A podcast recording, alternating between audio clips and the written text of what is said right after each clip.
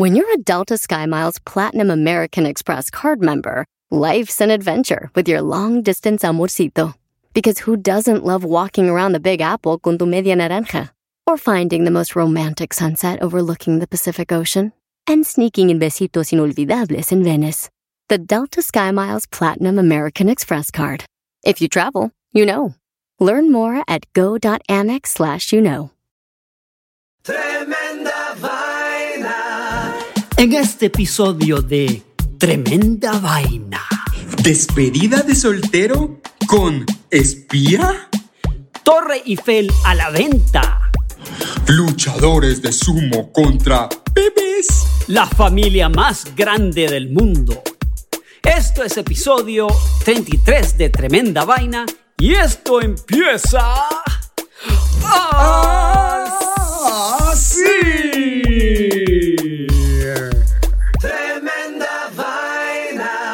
Danilo Álvarez, ¿Qué ¿cómo pasó, estás? Román Rojas? Qué bueno oírte, mano. Me alegra mucho escucharte. ¿Qué tal Nueva York? Ya regresaste, ¿no? Estoy de vuelta en la ciudad de Nueva York. Muy Entonces, chévere. Danilo, vamos ahora a contar las historias del último capítulo del episodio número 32, a ver cuál fue sal- falso. Es verdad, Román. Como todos nuestros oyentes ya lo saben, contamos cuatro historias de las cuales una es falsa. Entrenándolos para que no se la dejen meter, la historia falsa, por supuesto. Entonces, vamos a ir con las cuatro historias del episodio anterior, Román. Tremenda. La primera historia del último capítulo, capítulo 32 de Tremenda Vaina, fue cirugía plástica para perros. Así es, del famoso cirujano de Beverly Hills que ahora opera también a las mascotas adoptadas y medio horrorositas de los famosos. La segunda historia del último capítulo de Tremenda Vaina fue camarones con... Ah, cocaína. Esta es del estudio hecho en Inglaterra que descubrió que todo camarón que vive en los ríos de Inglaterra tiene cocaína dentro. Así es, así que cuidado cuando vayan a comer una cena de camarones por allá. La tercera historia del último episodio fue ladrones no inteligentes. Sí, mano, este es de los cacos canadienses que llevaron los artículos saqueados la noche anterior a la casa de empeño del dueño de la casa que saquearon. O sea, ya no sé si no fueron inteligentes o bien de malas. Y la última historia del episodio pasado que me encantó fue Adiós al tiempo. Así es, de la isla escandinava donde el sol no se oculta por dos meses y sus habitantes han pedido que no se tome en cuenta el tiempo, que esa vaina pa' qué. Así es. Queridos amigos de Tremenda Vaina, si no quieren escuchar cuál fue la historia falsa de la semana pasada, tápense los oídos porque bla. Hagan, hagan bastante ruido. Y aquí viene el redoblante de tremenda vaina.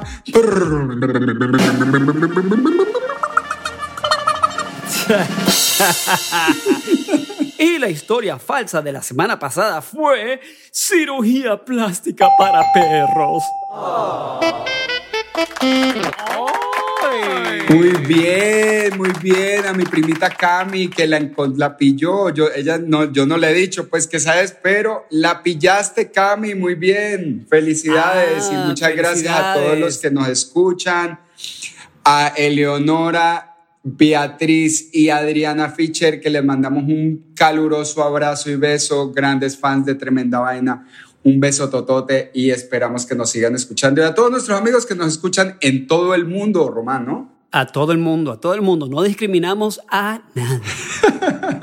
Bueno, entonces estamos listos para un capítulo nuevo de Tremenda Vaina. Agárrense de sus asientos y prepárense porque vienen cuatro historias increíbles. Adivinen cuál es la falsa porque esto empieza así. Tremenda vaina. Y a continuación vamos con la primera historia de hoy de Tremenda Vaina. Despedida de soltero con espía. Bueno, Román, imagínate que en la ciudad española de Murcia ocurrió un suceso digno de una película de espías. Cuando una sigilosa mujer se infiltró en un club de chicas malas con una misión secreta.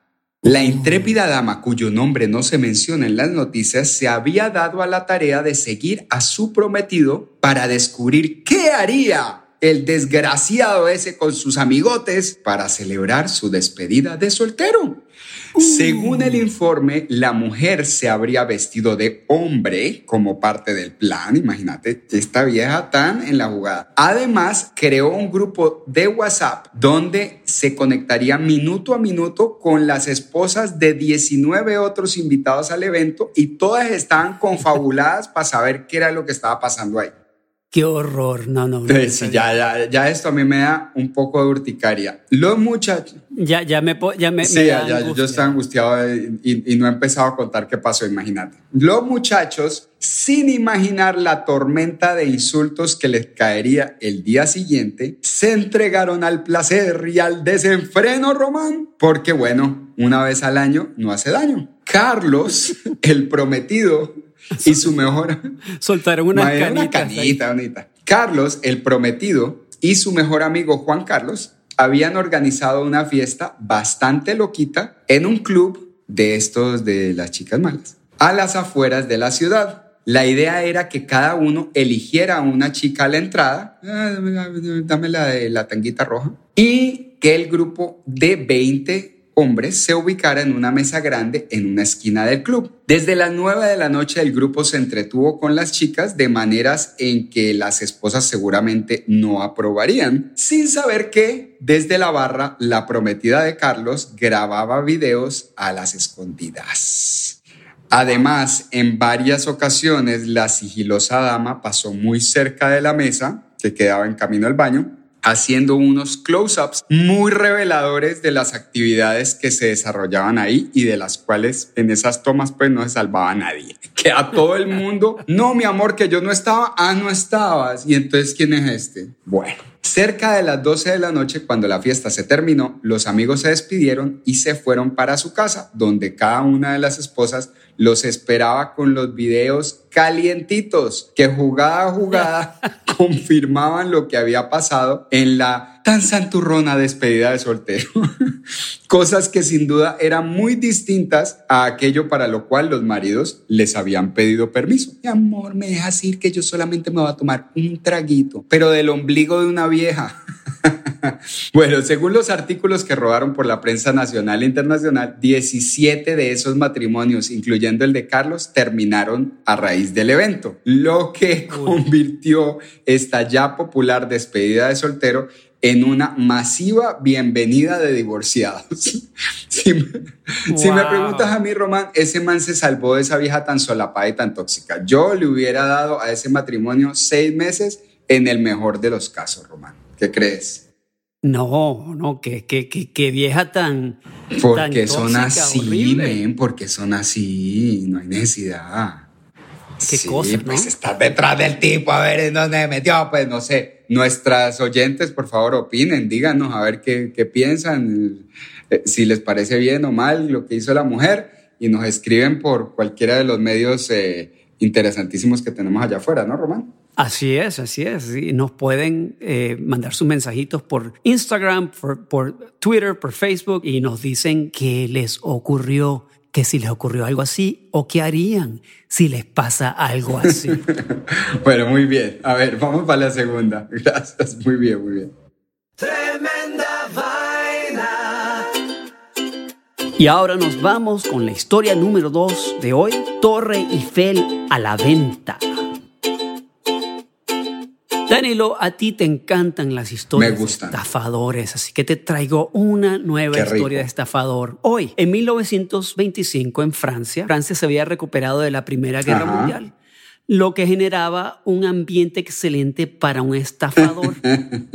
un día de primavera, Victor Lustig estaba leyendo en un periódico de París un artículo que hablaba de los problemas de la ciudad para mantener la Torre Eiffel. Incluso pintarla resultaba una tarea costosa. ¿Te imaginas? Por lo que se estaba convirtiendo en un gran montón de chatarra. O sea, la Torre Eiffel se, se estaban convirtiendo en un peso para la ciudad y en un pedazo gigante de chatarra. Increíble, Román. Entonces, sí, Lustig vio las posibilidades detrás de este artículo lo que leyó y desarrolló una idea bastante interesante si eres un pillo profesional, como los de Ocean Eleven, un, uno así. Sí, total. Bueno, Victor Lustig falsificó documentos del gobierno francés que mandó a seis comerciantes de chatarra invitándolos a una reunión confidencial en el Hotel de Crillon, uno de los más prestigiosos establecimientos de París en ese momento, para discutir un posible acuerdo de negocios. Los seis asistieron a la reunión en la que Lustig se presentó como el subdirector general del Ministerio de Correos y qué Telégrafos de Francia. Qué descaro, ¿Con qué cara ese man se aparece ahí? Bro? Exacto. Primero les explicó que habían sido seleccionados por su fama de empresario honestos y luego les contó el negocio que tenía en mente. Dado el costo de mantenimiento de la Torre Eiffel era tan alto, la ciudad no podía mantenerla por más tiempo y quería venderla como chatarra. Pequeñas verdades y grandes mentiras, Román. Ese es el sistema de los estafadores. Así es, así es. Debido a la polémica de desmantelar la Torre Eiffel y la opinión pública en Francia en aquel momento, el asunto iba a ser mantenido Ay, en secreto hasta que todos los detalles fueran definidos. Lustig dijo que le habían asignado la responsabilidad de seleccionar quién llevaría al cabo la tarea de desmantelar la Torre Ah. Eiffel. En otras palabras, él escogería a la compañía que iba a tener el contrato. Sí. Y era una de estas seis. Una de esas seis Sí. compañías. Bueno, la idea que hoy en día resulta totalmente loca no era tanto en 1925, lo de la Torre Eiffel. La Torre Eiffel había sido construida para el World Expo en el 1889 y no estaba destinada a ser permanente. Ah, le iban a quitar. Entonces, No, iban a quitar. gente loca. Entonces, tendría que haber sido trasladada en el año 1909 y llevada a otra Ah. parte. No encajaba con otros grandes monumentos de la ciudad de París, como las catedrales góticas Claro. o el Arco del Claro. Triunfo. Y además estaba en muy malas condiciones. O sea, que no era una idea muy loca venderla, Claro. venderla como chatarra.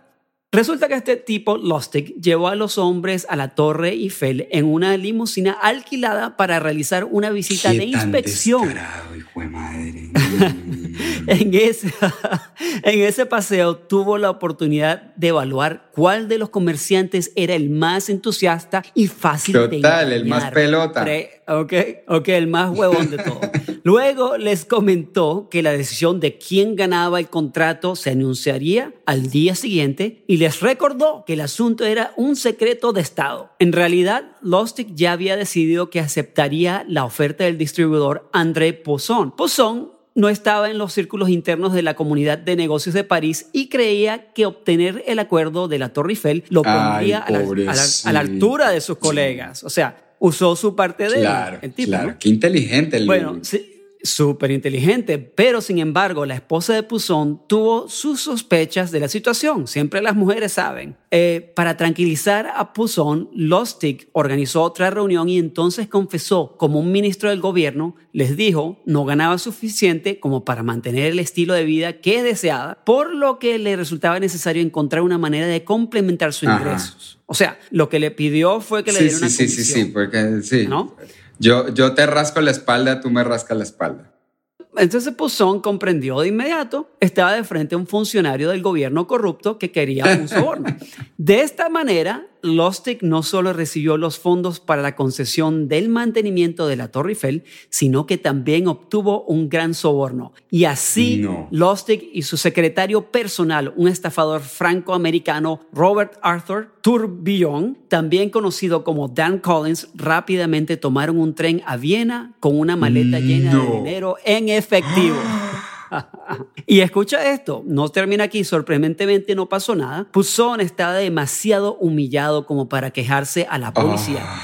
Y un mes después, Lustig volvió a París otra vez, seleccionó a otros No. seis vendedores de chatarra y trató de vender la Torre Eiffel otra vez. Y por favor, decime que ahí sí lo cogieron. Mira, esta vez la víctima elegida acudió a la policía antes de cerrar el trato, pero Lustig y Collins lograron Ay, qué antes rabia. de que pudieran arrestarlo. Adivina dónde terminó este Lustig. No sé, en las Bahamas, rodeado de en viejas. Chicago, en Chicago, trabajando con Al Capone. Ah, no, pues claro. lo reclutaron. no, Román, me dejaste loco. Ese es el estafador más bravo del que he oído en mi vida. Qué monstruo. Total. Inteligente, Total. certero, brillante. men. Vamos a un break comercial corto y ya regresamos con tremenda vaina. Tremenda vaina. Y ahora nos vamos con la historia número 3 de hoy, luchadores de sumo contra bebés. Bueno, Román, ¿conoces el deporte japonés llamado sumo? Claro, sumo red. Sí, es un deporte que existe hace más de 2000 años, donde dos gigantes japoneses compiten por empujar a su rival fuera de un círculo de 4 metros y medio de diámetro, usando su gran peso y mucha técnica. Técnica de lucha cuerpo a cuerpo, ¿no? Eh, Es uno de los deportes más venerados y admirados en el Japón, el único país donde se practica profesionalmente. Bueno, sabiendo que estos dos tipos son grandes, gordos y especializados en combate cuerpo a cuerpo, me llamó mucho la atención un evento en que los ponen a hacer llorar bebés de un año.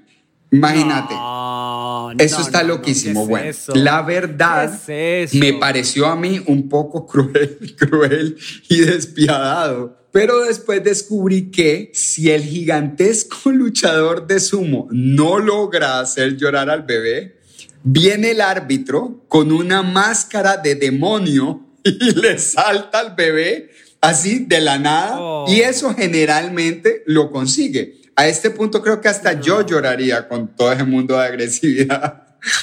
Bueno, No, ¿qué es eso? Bueno. Con los son están tantos. está muy quemado, está muy quemado. Eh, el cuento es que toda esta locura es parte de un gran festival japonés llamado Nakisumo, que ocurre a principios de mayo en todo el Japón, pero que recibe la mayor asistencia en el precioso templo Sensoji en Tokio. El evento transcurre de la siguiente manera, te voy a explicar. Dos luchadores de sumo panzones y medio en pelotos entran al círculo, cada uno sosteniendo un tierno y rosadito bebé. También entra un árbitro con su tremenda pinta tradicional, súper adornado, súper cool. Dicen uno, dos, tres y cada luchador tiene que hacerle caras al bebé o gritar o ingeniárselas para que ese niñito arranque a berrear papá. El árbitro está súper en la jugada y declara al primero que llore como el ganador del encuentro. Pero si los dos lloran a la vez, el árbitro debe juzgar cuál lloró más duro y declararlo vencedor. Bueno, este festival está basado en un viejo adagio japonés que dice que un bebé que llora fuerte crece fuerte. Por supuesto, todo se hace con mucho cariño y buena onda y hasta se le dan bendiciones a los bebés para alejar cualquier demonio que puedan tener acechándolos. Pero con todas las buenas intenciones, para mí, que las mamás lo que quieren es acercársele y bucearse a los luchadores de sumo, que aunque para nosotros serán poco galanes, allá en Japón son como si Brad Pitt se tomara una foto con vos sin camisa.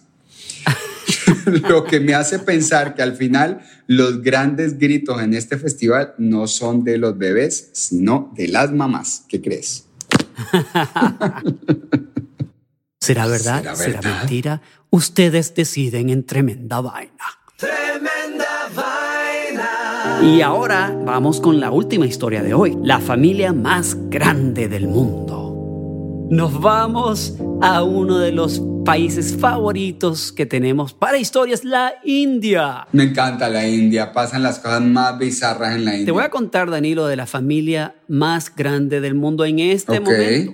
¿Ok? Siona Chana, que es un señor de se- de 74 años de edad, tiene no solamente una, sino 39 esposas. No, pero qué man. Escucha, más. 39 esposas, 94 híos, 14 nueras No. y 34 nietos como si fuera poco, lo que lo convierte en el jefe de la familia más grande del mundo en este momento.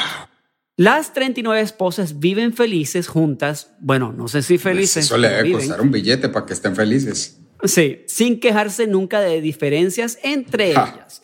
Todos comparten un fuerte vínculo y su amor por Chana, el señor, es interminable. Independientemente de su edad, Chana los trata, las trata, perdón, Chana las trata todas por igual con respeto y amor. A la, a la más Pero no. jovencita y a la más viejita las trata igual, no sé. Parece Bueno, que sí. está parece bien. que sí. Créelo o no, este señor se queda con todas ellas bajo un mismo techo en la aldea de Bactuag Tlang Nuam. Parece, parece lo que suena un Platón cuando cae por unas escaleras. Plan, plan, plan, plan. en el distrito, ok, aquí viene la próxima palabra, en el distrito Serchip de Mizoram. Pero vos sí sos, vos sí sos ma- masoquista, decir hasta el distrito nomás. que comparte fronteras con Birmania y Bangladesh. Ok, muy bien. El padre de Siona, el padre de este señor, tenía siete esposas y 29 hijos. Ah, ok, viene ok, desde atrás. es- es de 15 familia. hijas. Bueno, viene, de- tenía 15 hijas y, qui- y 14 hijos, del cual él es uno de los hijos. Eh, nacido en 1944, Siona, que cumplió 74 años de edad el 21 de julio del año pasado, todavía desea llegar hasta cierto punto para casarse y ampliar su No. familia. Su celebración de cumpleaños es casi como una celebración anual en el Claro. pueblo. La gran familia vive feliz en un edificio de cuatro pisos, Danilo, Mm, con 100 habitaciones. Comparten los baños. Y comparten dos baños. Ajá. Con cariño llaman a esta enorme mansión Chathuar Ron, que significa casa de la nueva generación. Sus esposas comparten un dormitorio cerca del dormitorio privado de Siona, el señor. La gigantesca familia, que consta de 167 miembros, consume alrededor de 100 kilogramos de arroz, tanto para el almuerzo como para la cena, 60 kilos de papas y 40 kilos de pollo. La familia de Siona come las verduras que cultivan en el huerto de su casa. Las plantaciones incluyen espinaca, repollo y brócoli. Todas las esposas se turnan a la hora de cocinar y comparten la misma cocina, Wow. mientras que las hijas hacen las tareas del hogar como limpiar la casa y lavar. Los hijos participan en trabajos al aire libre como la agricultura y el cuidado del ganado. Claro. Además, sus propios recursos que aseguran su supervivencia, el señor Chana también recibe donaciones ocasionales de sus seguidores. Tengo tanta gente a la que cuidar y cuidar y me considero un hombre afortunado, dijo en una entrevista. Chana encabeza una secta religiosa cristiana local llamada Chana, No. eh, con su nombre, que, que acepta la poligamia y que fue formada en 1942. La secta tiene una membresía de aproximadamente 400 familias y creen que pronto gobernarán el mundo con Qué loco. O sea, son cristianos y también aceptan la Sí. poligamia. No. Exacto. Y la última nota acerca del señor Chana, se casó con Satyagi, su primera esposa, a la edad de 15 años en 1959. A la edad de 60 se casó con su última esposa, que entonces tenía 25 años. Mientras daba una entrevista dijo, una vez me casé con 10 mujeres en un año. Tremenda vaina. Bueno, y a nuestros amigos que nos siguen, les mandamos un fuerte abrazo. Por favor, recuerden contarles a sus amigos del podcast. Lo consiguen en cualquier parte. Me decían, me decían unas amigas el otro día, ah, pero es que yo no tengo Spotify. No hay problema. Está en plataformas gratis y a partir del próximo mes vamos a estar todavía en más plataformas. Así es que síganos en cualquier plataforma de podcast en la que les guste más y síganos por redes sociales y conversen con nosotros, miren a ver si logran adivinar cuál es la historia falsa, pero por encima de todo, no compartan historias sin antes asegurarse de que son ciertas. El peligro más grande por el que estamos pasando en este momento, Román, se llama fake news. Esto fue tremenda vaina y esto termina. Ah, Tremenda vaina. Tremenda